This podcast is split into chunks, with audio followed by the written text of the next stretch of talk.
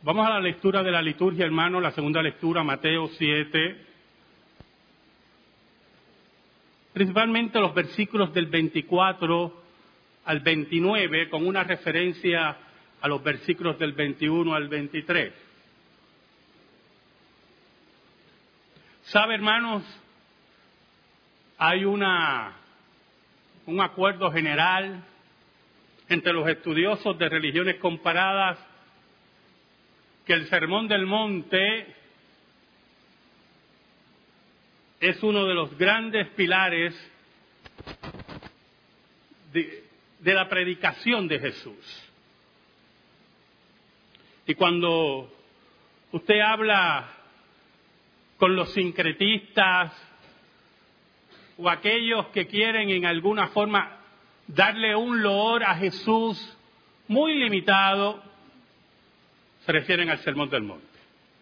Y como le he dicho a ustedes anteriormente aquí, uno de ellos fue Mahatma Gandhi. Y Gandhi hablaba maravillas del Sermón del Monte. Pero lamentablemente cuando hablamos de un documento como el Sermón del Monte, es una afrenta al mismo sermón, no verlo en su totalidad y posiblemente en sus conclusiones. Porque la misma forma que habló Jesús en todo ese hermoso sermón, con la misma autoridad habló en sus conclusiones. Por lo tanto, si podemos hablar de un título para el sermón, podríamos decir, sin conclusión, no existe el sermón del monte. Es interesante porque algunos creen que el sermón se dio dos veces, porque Mateo lo presenta en el monte de los olivos, pero Lucas lo presenta en el valle. Si hay unas explicaciones para eso, yo prefiero pensar que lo dio dos veces. Yo he predicado sermones 20 veces en diferentes lugares, o sea, no creo que sea una complicación que Jesús haya dicho dos veces recordar a la gente dos veces lo que tiene que pensar correctamente. Oramos, hermano.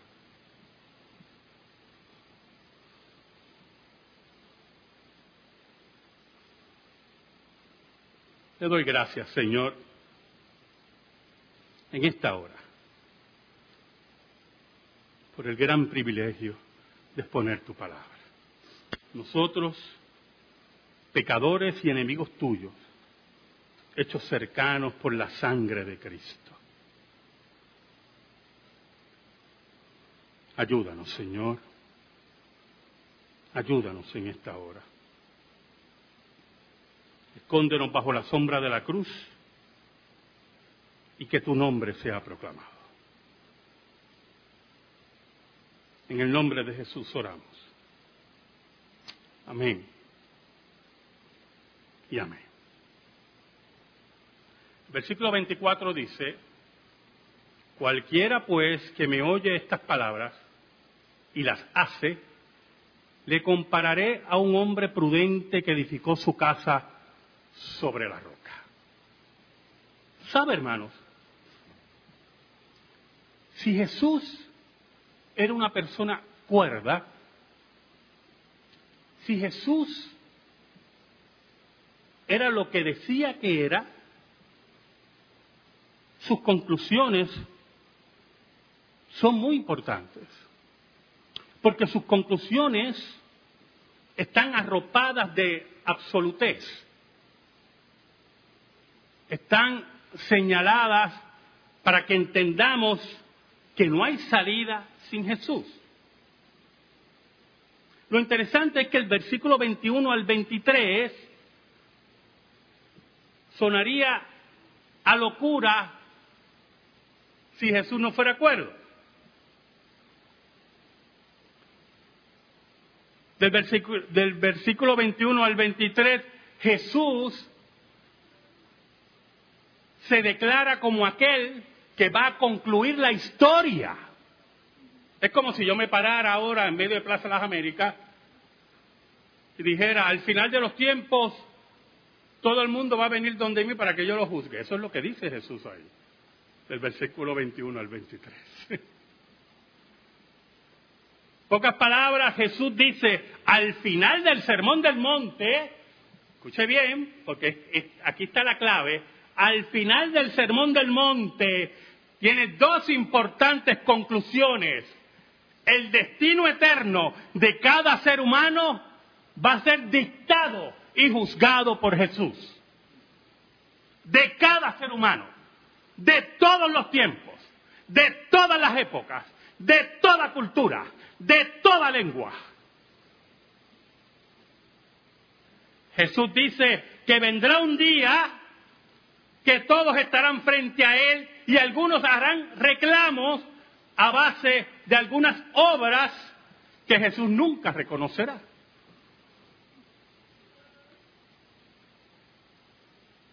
Algunos hablarán de que profetizaron en su nombre, otros hablarán de que fueron grandes exorcistas, echaron fuera demonios, otros hablarán de que hicieron muchos milagros, y es interesante lo que dice Jesús. No es que él dice, sí, lo hicieron, pero te faltó esto, te faltó lo otro. No, él no dice eso. Nunca os conocí. Yo no sé quiénes son ustedes. Nunca tuvieron ninguna relación conmigo. Nunca hubo una sujeción espiritual. Nunca me reclamaron y me declararon Señor de sus vidas. Por lo tanto, la dimensión escatológica de esas declaraciones de Jesús solamente tiene dos vertientes. O Jesús no estaba bien de la cabeza,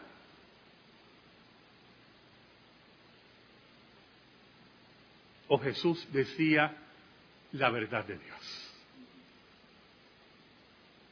Pero el problema de decir que Jesús no estaba bien de la cabeza, recuerde que esta es la conclusión del Sermón del Monte.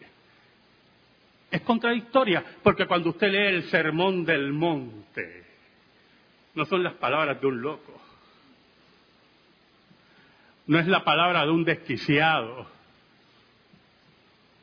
no son las palabras de una persona que ha perdido el rumbo. Es una construcción de vida en cada detalle, en un sermón extenso, porque alguno puede decir, bueno, hay locos que dicen la verdad, pero ninguno construye sermones como Jesús. Por lo tanto, el destino eterno, dice Jesús al final del Sermón del Monte, va a ser determinado por Él.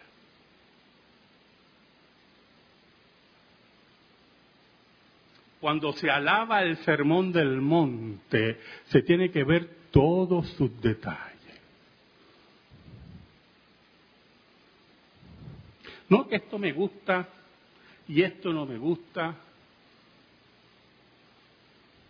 Por eso Jesús dice en el versículo 24, y volvemos, Cualquiera pues que me oye estas palabras y las hace, le compararé a un hombre prudente que edificó su casa sobre la roca. ¿Qué es la prudencia, hermano, en este contexto? Es la inteligencia. Es tomar las cosas en serio y dar una aplicabilidad a la misma que dé frutos. Lo voy a comparar como una persona inteligente, prudente, capaz. Pero añade que edificó su casa sobre la roca. Escuche bien. Mire la pretensión de Jesús. La roca son que sus palabras, sus enseñanzas, la palabra de Dios viva, encarnada. Y Él te invita a que edifiques tu vida, tu vida, sobre la roca, sus palabras. Entonces él te dice, si lo haces, eres una persona prudente. Mahatma Gandhi decía,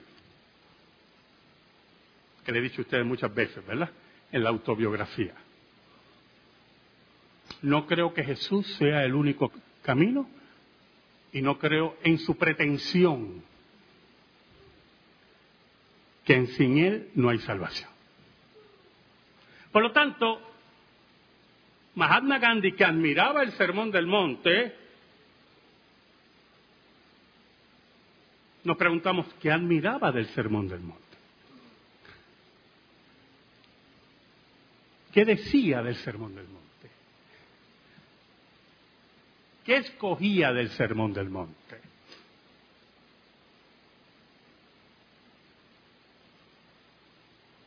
Mientras Gandhi rechaza las grandes conclusiones del Sermón del Monte, Jesús afirma que cuando edificas tu casa, tu vida, tu ser, sobre la roca que es su palabra, eres una persona prudente. ¿Pero por qué? Mire el versículo 25. Descendió lluvia y vinieron ríos y soplaron vientos y golpearon contra aquella casa y no cayó porque estaba fundada sobre la roca. ¿Sabe? Yo considero a Tom Hanks uno de los grandes actores de Hollywood. Hace de todo, comedia, este, bueno, creo que tres Oscars ha ganado, si no me equivoco. Es una cosa increíble. Era el principio de su carrera, hizo una película, una comedia, porque él comenzó con comedia, una comedia urbana, se llamaba Money Pit. Y es una pareja, ¿verdad?, que va a comprar una casa y la casa le sale un limón. Se la dieron bien barata. Una casa que valía un millón, se la dieron doscientos mil. Y cuando entraron a la casa, aquello era un desastre. Se le caían las puertas, eh, eh, el, alambrado eléctrico se empezó a quemar dentro de la casa, la chimenea se cayó así. bueno, bien, que esto era un desastre. Los doscientos mil ya no eran doscientos mil. Pero en el proceso, hermano, ellos como pareja se deterioraron. Les recomiendo la película, es comiquísima. Pero se deterioraron como pareja y como familia. Y cuando se terminó la casa, una belleza de casa, que si no la quería, yo diría, regálamela conmigo, no hay ningún problema. Ellos habían decidido separarse.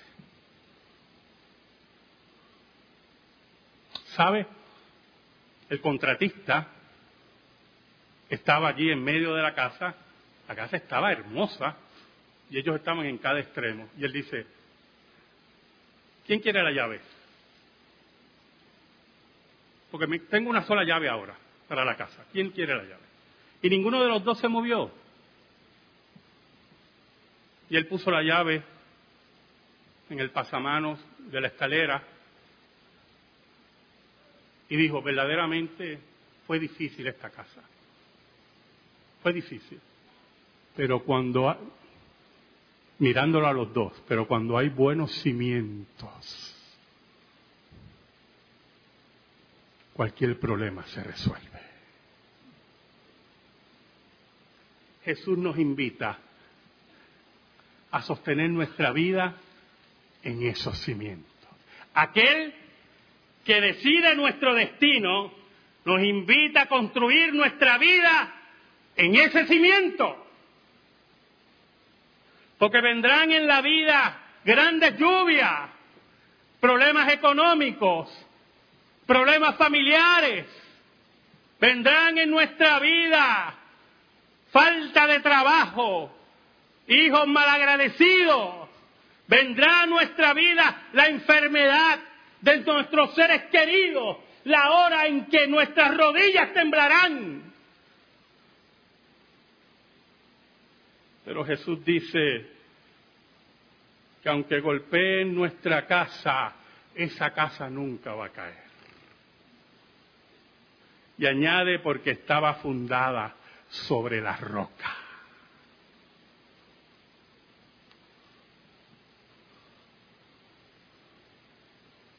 Pero Jesús nos habla el contraste. Y usted dirá, pues el contraste es lógico. Sí, es lógico. Pero en el contraste hay un engaño que muchos cometen. Dice Jesús en el versículo 26, pero cualquiera que me oye estas palabras y no las hace,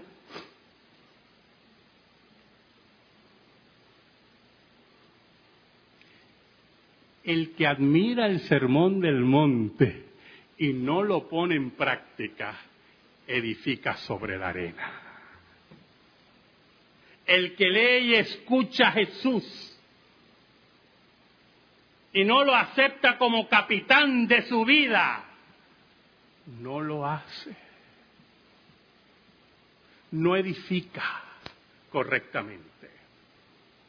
Es aquel que dice Jesús que lo va a comparar a un hombre insensato. ¿Sabe? Nueva York, muchos de ustedes saben que es una gran roca, pero una cosa, y por eso hay tantos edificios que sostienen, ¿verdad? Porque no hay que, los pilotes no hay que profundizar mucho, la roca está ahí, Atorrey, que está por ahí, es un babote. Siempre lo fue. Manglar. Y se tuvo que rellenar todo eso. Y entonces cuando se meten los pilotes hay que hundir, hundir, hundir, hasta llegar a la roca. Y cuando ya usted hunde pues mira, el edificio va a ser de 15 pisos, porque imagínate, con todo lo que hemos hundido ahí, y entonces el insensato es aquel que no le importa el babote, no le importa el sostén, la zapata, no le importa nada, lleva la vida como salga. Es orgulloso, es ingrato, es poco inteligente, es insensato es aquel que piensa que la vida le saldrá bien como quiera. Jesús compara a esos hombres como aquellos que no oyen a Jesús ni lo obedecen y no ven en Jesús a la roca eterna. Ellos comparan las casas, escuche, comparan las casas, pero es que la, la mía tiene tres cuartos y dos baños y la tuya también. Y posiblemente, escuche, la mía tiene más iluminación que la tuya. Porque como me, ahorré en la zapata, pues entonces le pongo más cositas, más bonitas, todas esas chulerías que le gustan a algunos. Pero hay un problema, hermano. Las dos se parecen. Es más, las dos son iguales. Pero un día, en la casa del insensato,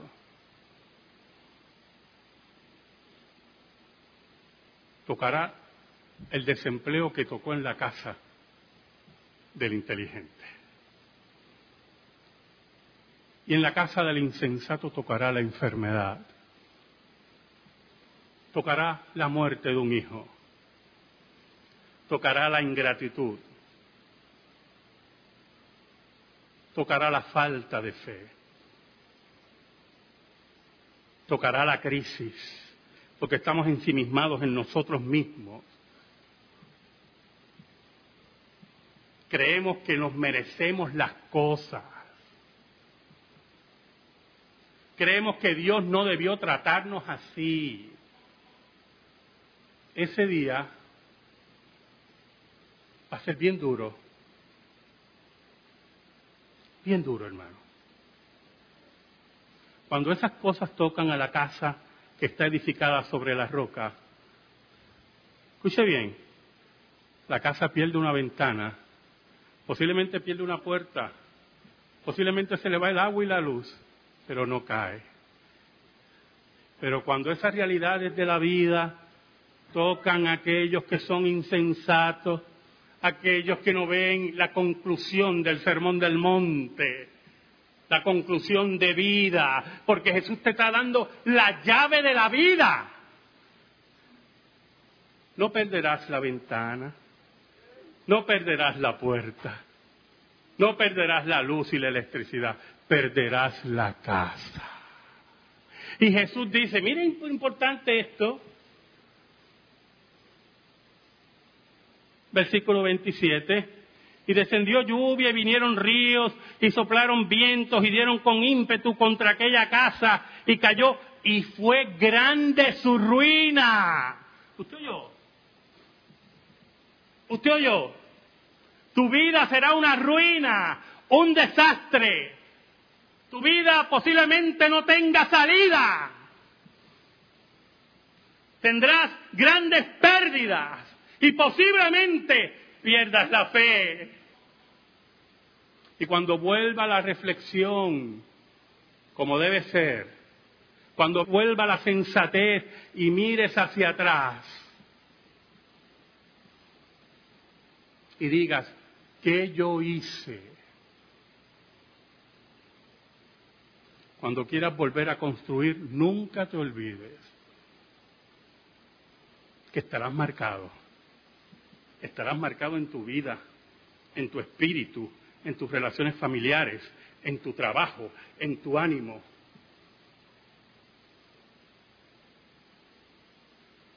Cuando vuelvas a edificar, los vicios estarán presentes, los famosos vicios de construcción. Pero Jesús estará ahí.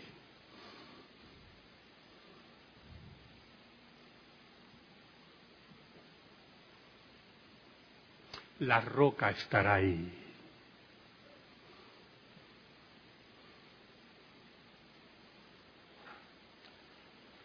Mire el versículo 28 y 29 para terminar en esta ya tarde del Señor. Y cuando terminó Jesús estas palabras, la gente se admiraba de su doctrina. ¿A qué le suena esto? Vamos a poner, vamos, yo lo voy a hacer un cambio, ¿verdad? En este día de la Biblia, que yo espero que los ancianos no me corten la cabeza. Y cuando terminó Jesús estas palabras, Gandhi admiraba su doctrina. Los sincretistas admiraban su doctrina. Las falsas religiones admiraban su doctrina. No te quedes en la admiración. Estos se quedaron en la admiración. Estos concluyeron, como dice el versículo 29, porque les enseñaba como quien tiene autoridad y no como los escribas. No te quedes en la admiración. Estos después salieron corriendo y gritaban, crucifícale, crucifícale. No te quedes en la admiración. Es la hora de ser hombres y mujeres como Dios ha mandado en su palabra. Camina hacia Jesús. El Espíritu de Dios, si te está llamando, camina hacia Jesús. Él está haciendo el llamado irresistible a lo suyo. Camina hacia Jesús y deja de admirarlo. Es la hora de adorarlo y convertirlo en tu roca, la roca de los siglos.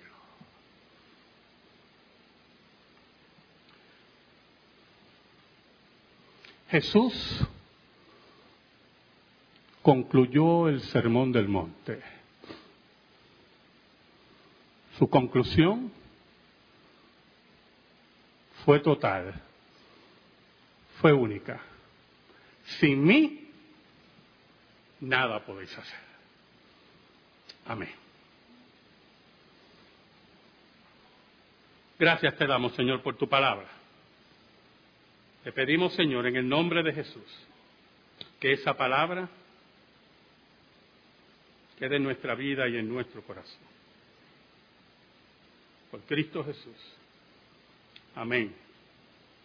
Y amén. Estamos en silencio, hermano.